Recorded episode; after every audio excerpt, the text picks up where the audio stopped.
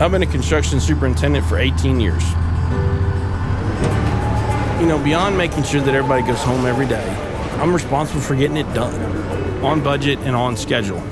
That means having the right information in front of you to make sure that you're not making mistakes. So right here on the drawings, it looks like we're missing a fire extinguisher cabinet. Do you want me to write an RFI? Yeah, we need to write an RFI. I mean, on a project of this complexity, I've got, you know, 20 and 30 different trades going at the same time.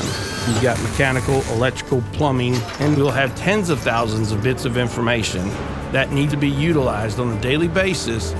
And now we're able to get all that information instantly with the iPad. It's right there. It's in everybody's hands. We need to make sure that the refrigerant lines pass over. I no longer have to worry about two different contractors working off of two different sets of drawings.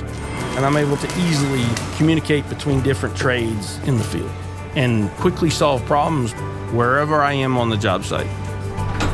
Not only am I carrying a hammer and a screwdriver, now I've also got an iPad right next to my tape measure. And when we turn that building over to that owner, I know we've built it right.